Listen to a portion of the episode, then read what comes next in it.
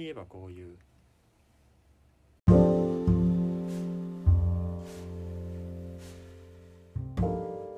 皆さんこんにちは。あいえばこういうの時間です。わかめです。りくです。えー今回の配信は197回目の配信ですあ。ら、もうそんな、そんな回なんですか？大変だ。あのー、200回が近づいてきていて、ちょっとそわそわしているんですよ。ほうほうほでもさ、何も決まってないよね。う。まあ、今のまま行くと、200回目を取る直前に多分テーマが決まります。うーん、そうなんですよね。なんかもう普通の回になる可能性が高いですね、この感じだと。そうやね。どうしよっかなということで、あの、何かアイディアがあれば募集あしていますので、なんか、お便り送ってくださるのが一番嬉しいんですけれども、なんか、、あの、こういう話をしてほしいみたいなのがあったら、ちょっと、ちょこっと教えてください。うん、うんお待ちしております。200回か。あんまりアニバーサリーを大事にしない番組よね、うち。まあでも、なんやかんやね、100回とか150回とか、なんかな何年みたいなのやってないけど、うん。意外とね、そういうのやったりもしますけど、確かに。あ、そうだよね。初めて何年系はやらないけど、忘れているから。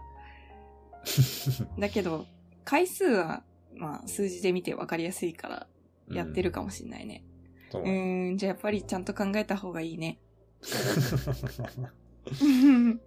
ちょっと作戦会議を皆様にお聞かせしてしまいましたが、今日の本題は、えー私の最近のついていない日々。あら、そんな、そんなにここ最近ついてないんですか？そう、なんか、これ、あ、番組で話そうって思うレベルに。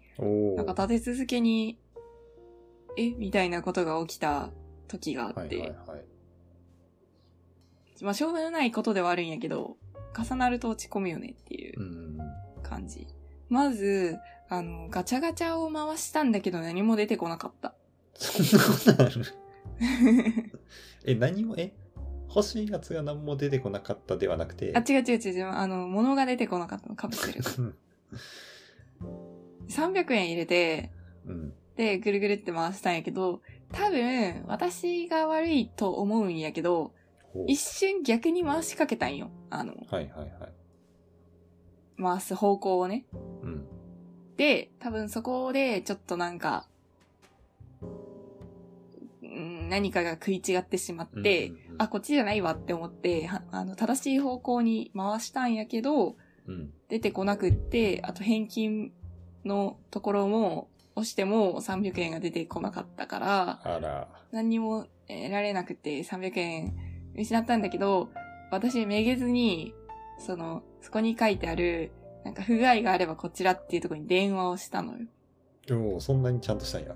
そうそうそうそう。っていうのも、そのガチャガチャが、ガチャガチャ大量コーナーみたいな。駅の片隅にある、あの、ガチャガチャだけで、もう一つの店舗みたいなのを形成してる、たまにあるやん。うんそういう感じで、なんか、それ全体を見張ってる人が多分近くにいるほぽくて、ガチャガチャって普通無人やけど、う。うん。なんか管理人がいるっぽかったのね。はい、はい。で、電話したら、そどこですかって言われて、こ、これの近くにいますって言ったらすぐに人がやってきて、えで、あの、なんか、うん取り出して 手渡ししてくれた。ー。そうだ、それでわざわざ電話するまでちょっと俺やったらめんどくさくてやらんかもしれんな。いやー、ちょっと悔しかったし、実際欲しかったんだよね、それが。ああ、うん。え、ちなみに、その、な、何やと思う？ね確かにそう、何？え、食品サンプルとか。あ、まあまあまあ、でも、近いっちゃ近くって、そういう系っちゃそういう系なんやけど、あの、日本郵便のほ切手の形のポーチみたいな切手。のポーチうん。があって、私切手コレクターなので。あの、なんか、あ、切手の柄だって思って、うん。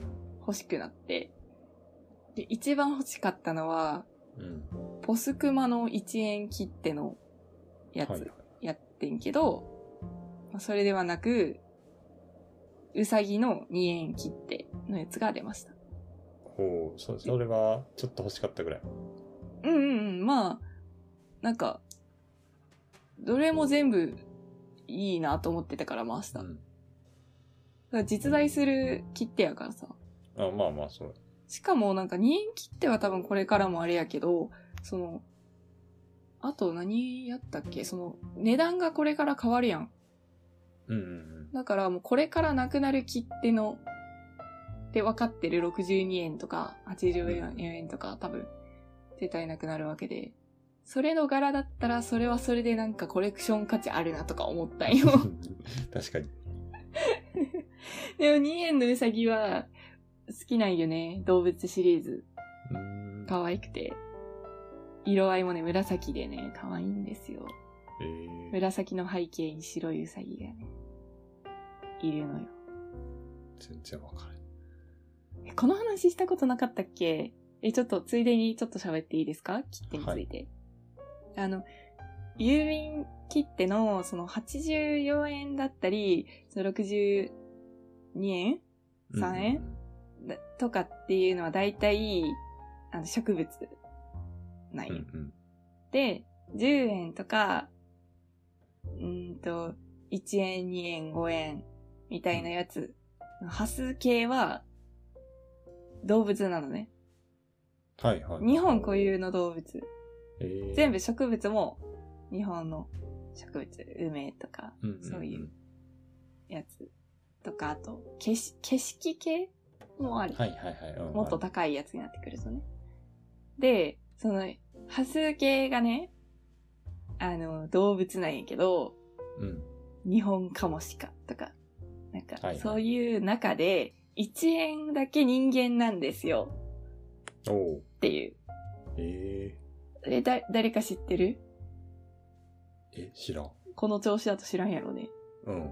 あの、前島ひそか、あー、あれか、あの、日本郵便の父みたいな。父。そうそうそうそう、歴史で習うような。うん。で結構私的にそれツボで、なんか、あ、前島ひそかって、郵便局にとって人間代表なんだ、と思って。いろんな動物がさ、こう、並ぶ中で、1円は前島ひそかがもう、ドンと。茶色っぽい背おとお景。父さんやからな。そうそうそうそう。で、しかも1円切手ってさ、なくなることないでしょ、きっと。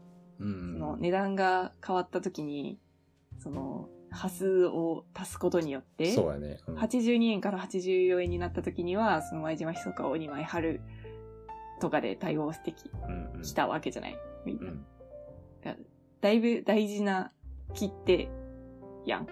うん。そこに前島ひそかを持ってきているのがね、ちょっとグッとくる。だって、もう一生残るであろうところに。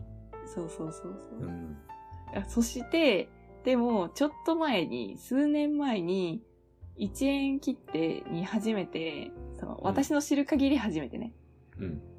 あの、前島ひそか以外のやつが出て、それがポスクマはいはいはのい。やつだったんですよ。うん。ポスクマってわかる？ポスクマンもわからんのよ。ポスクマは郵便局のキャラクターで、うん。茶色いクマが、テリーベアみたいなクマが、郵便うのん。配達の赤いバッグをかけてるみたいな。ちょっと、そうまあ、調べよう。うん、可愛らしいよね、いや、すごい。その、こい、可愛いんやけどさ、俺ほんまにこいつ見た記憶ないんやけど。いや、まあ、郵便局に、関係のない暮らしをしてたら見ることないかも。まあでも全く行かないなんてこともないしな。うん、でも郵便局に行くと必ずいるよ。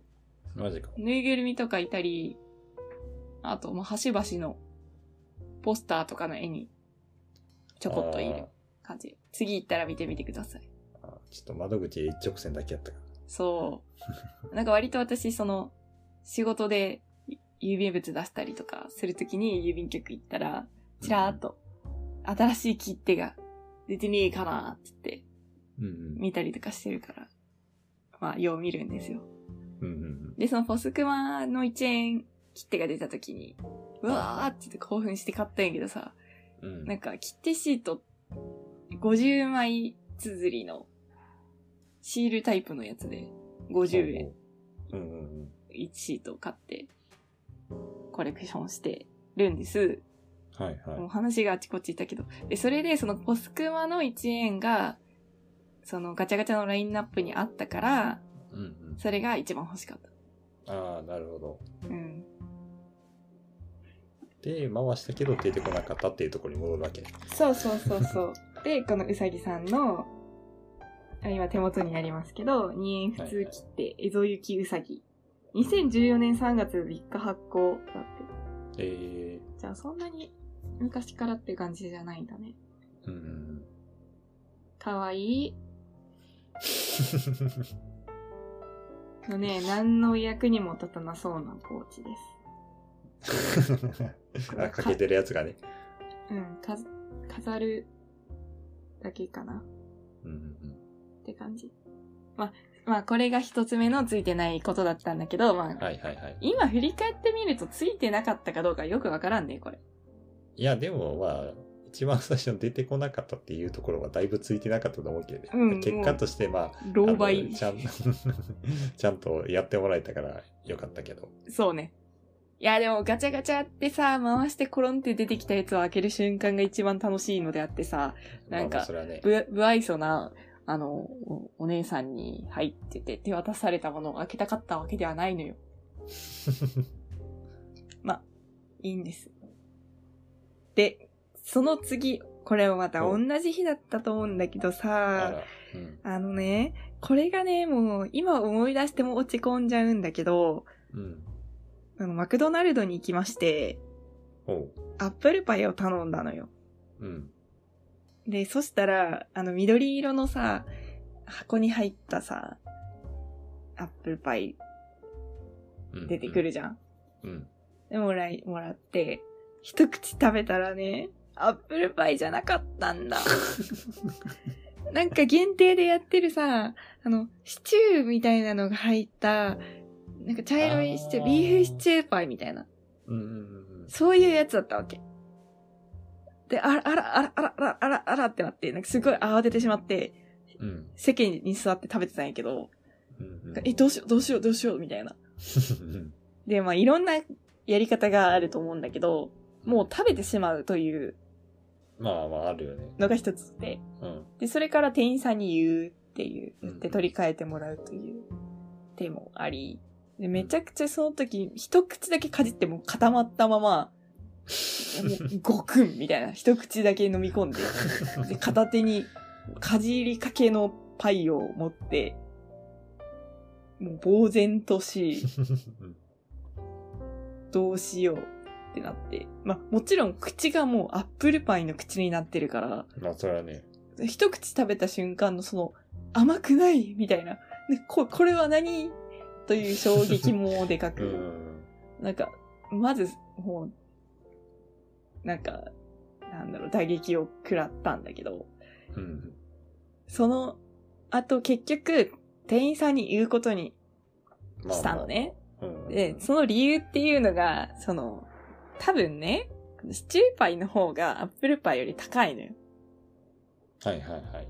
で、私アップルパイの値段で、この、より高いやつをうん受け取って、で、それを、なんか違うものだって知っていながら全部食べるのって、なんか、罪になるのではないかって、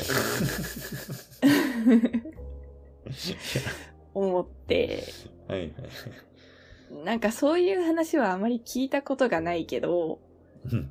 あの、お釣りを間違えて受け取った時に、間違えてるって分かってるのに受け取るのはダメだっていうことをえー。ね、ちょっと自分の知識としてあったから、はいはい詐欺になっちゃううんというね。あの、なんかあるやん。千円札と一万円札、五千円札とああこう間違えて渡された時ね。とかにそれを分かってながら受け取るのはダメっていうのとこ考えたときに、なんかこれってどうなんだと思って。うん。同じ値段だったらまだあれなんやけど、ちょっと高いやつを安い値段で払って食べてしまった場合とか思って。うん。差額を私は払わなかったけどみたいな、なんかすごい、なんか、ダメだダメだ、私悪いことをしているのじゃないか、みたいな 感じになって、で、なんか、しかもアップルパイが食べたかったから、うん。シチューパイを食べてもさ、幸せになれないじゃない？私、その状態で。ししかもそんな罪の意識に苛まれて、うん。よくわからない、なんか、別に誰にもバレないけど、お天道様は見てるわけよ。でもどうしようとなって、まあ結局だから、ちょっと、お店の人に言おうと思って、はい。で、すいません、アップルパイを頼んで、これでしたっつってこう、あ見せた。うんうんそ。したら、なんかすごい忙しい店舗やって、もう駅前のもやってるとこやからさ、もうなんか、ちょっとすっごいカリカリしした店員さんたちが、うん。さっきだって働いてるわけよ。で、そこにさ、なんか、こう言って、すいません、これ、これだったんですけど、みたいな説明したら、なんか、まず、あ、なんかすみません、みたいな、申し訳ないです、アレルギーとかななかったですかって聞かれて。確かに、その、シチューのパイのアレルギーがあった場合、大変なことじゃん、それ。確かにそうだね。お店側として。うん。で、あ、大丈夫ですって言ったら、取り替えますねって言って、ねうんパッと取って、あの、その注文というか、その、その場のゴミ箱に私がかじったシチューパイをパーンって投げ入れたんや で、なんかその辺の人に、パイの、パイのストッカーみたいなさ、こう、上げ、上がったやつを置いてあるところを見て、うん。え、これ全部アップルパイ？ちゃんとしてる？みたいな。うん。めっちゃ責める感じのこと言って、で、大丈夫ですみたいなこと言われて、うん。で、それを、すいませんでした、みたいな感じでこう私にポイってくれたんよう。んうん。で、なんかその一連すべてが私にとってはショックで、まずその、なんか、誰かが怒られているっていうのも嫌だったよ。まあ、うん。私が何も言わずにこう食べ終わっていたとしたら、それを間違えた人とかが怒られないで済んだじゃんっていううんのもあるんだけど、まあ単純に私人が怒られてるの見るのうん。苦手で、まあまあ。で、それを私が去ってから怒ればよかったのではっていうのもあり、うんまあでも確認はしなきゃいけないからね。あうん。で、でも何よりも辛かったのがその一口かじったシチューパイがパーンって捨てられたこと。で、そこからさ、私アップルパイをなんか手に持って上がっ、あの上の席に上がってさ、食べ始めたんやけど、その捨てられたシチューパイのことで頭がいっぱいになって、なんかあれってじゃあ私が何も言わずに食べたら、無駄にならないご飯だったのに、なんか捨てられちゃったじゃんって。それだったら私、あの、アップルパイをもらって、シチューパイの値段を払って、そ食べかけのやつももらえばよかったって。ああ。これも食べますって。だけど多分お店側としてはそういうのってないじゃん。そういうやり方って。うん、まあでも、多分その、そっちの方がめんどくさいやん。店からすると。そうかな。え、だって、そうか。だってさ、受け取り口のところでさ、渡したのにさ、じゃあ一旦レジの方に行ってもらって、シチューパイの会計をしてくださいみたいなそうやな。感じになる？うん。どうなんやろ？う。なんか、まあ、もっと居酒屋とかやったら間違えて出して、食べちゃってたやつはもうそのまま食べてください。で、新しい、正しいやつも出しますみたいなサービス的な感じでやることもあるけど、うん。なんか、まあそれはちょっと、それをしてっていうのは厚かましいやん。まあこっちから言うのはね。そう、これももらいますみたいな、ちょっと、うん。えっというのもわかるから、その値段払っても食べたかったかも、みたいな。でもそれは、それが食べたくて食べようとするのではなくて、捨てられるのが嫌だから、みたいな。うん。もうとにかくさ、すべてが悲しくて、うん自分の落ち度とかを探してしまい、うん。まあ、発端は自分ではないんだけど、でもそんなこと言い出したら、アップルパイを買いに来るのではなかったとか思い出しいてや、。そうよ。そのレベルの、その、そこぐらいしかないやろ。悪いこと。そうそうそうそうそう。もうこんなんだったら私、もうこのまま家に帰っとけばよかったうん。ぐらいまで落ち込んで、で今でもあのパーンって捨てられたシチューのパイのことを思い出すよ。うん。なんで目の前で捨てるかな。そう、なんかすごい悲しかったんよ。だけど、その飲食店あるあるなのか、私も飲食店でバイトしててわかるんやけど、うん飲食店で働いていると、食べ物が食べ物に見えなくなってくるというか、ほうほ逆に雑に扱っちゃうようになる。う。うん。その残ってるものとかもパーンって捨てるし、なんだろう。間違えて作ったやつとか、うん。もう捨てちゃったりとかする。もう忙しいから、そんな。食べ物もったいないとか言ってる場合じゃないというか。うん。で、そういう風にななるよねとも思うよね。ああ、そういうもんか。うん。だし、私が一口かじったパイを、なんか、キッチンのどこかに置いておくことも衛生的ではないじゃん。うんまあね。うん。だから、その、お店の対応としては、私から受け取ったやつは、もう捨てるしかないっていうのはわかるんやけど、うん。それは私に食べさせ、全部食べさせるか、捨てるか、うん、二択やんまあ。どどっちかやね。うん。そうそうそう。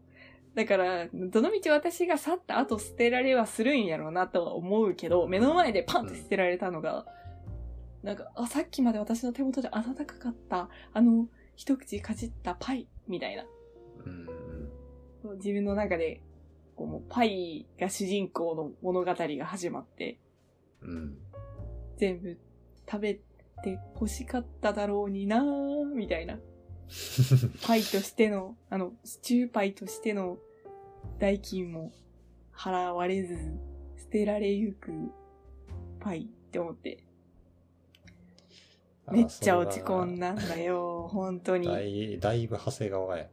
うーん、やっちまった。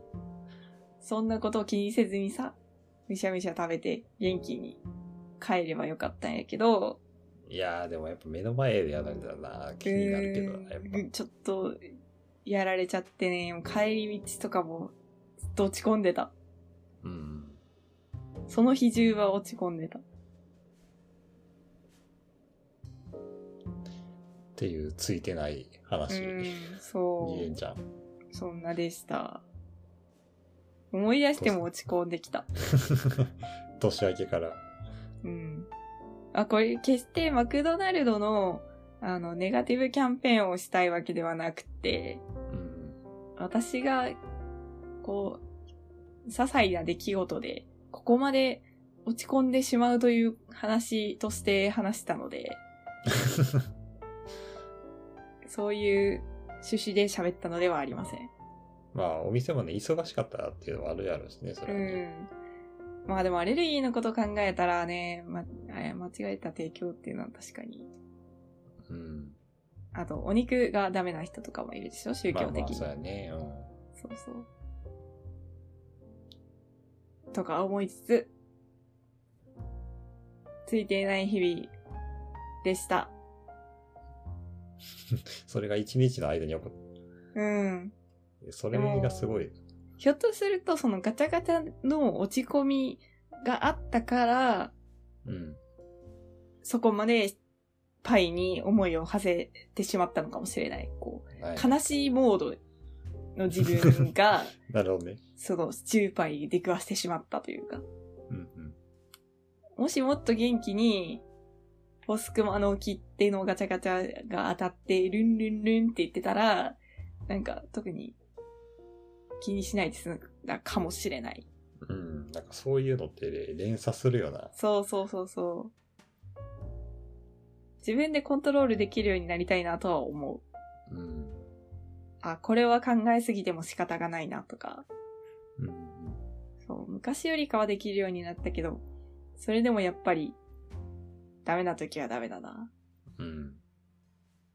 と思います。なんか、ちょっと暗い話になってしまった。いや、でも結局、これ、ポッドキャストやってる人あるあるだと思うけど、まあ、うんこの話をしようって、確かにね。どんなことがあってもね、あ、この話を収録でしようっていうので、うん。オールオッケーみたいな。確かに、まあ、ある意味こう、消化できてるそうそうっていうと。ころがあるからね。でもこれ落ち込んだよっていう話だけをしたら聞いた人はどう思うんやろうか。え、かわいそう、みたいな。うん。これ楽しい？聞いてて楽しかった？いや、楽しくはないんじゃ。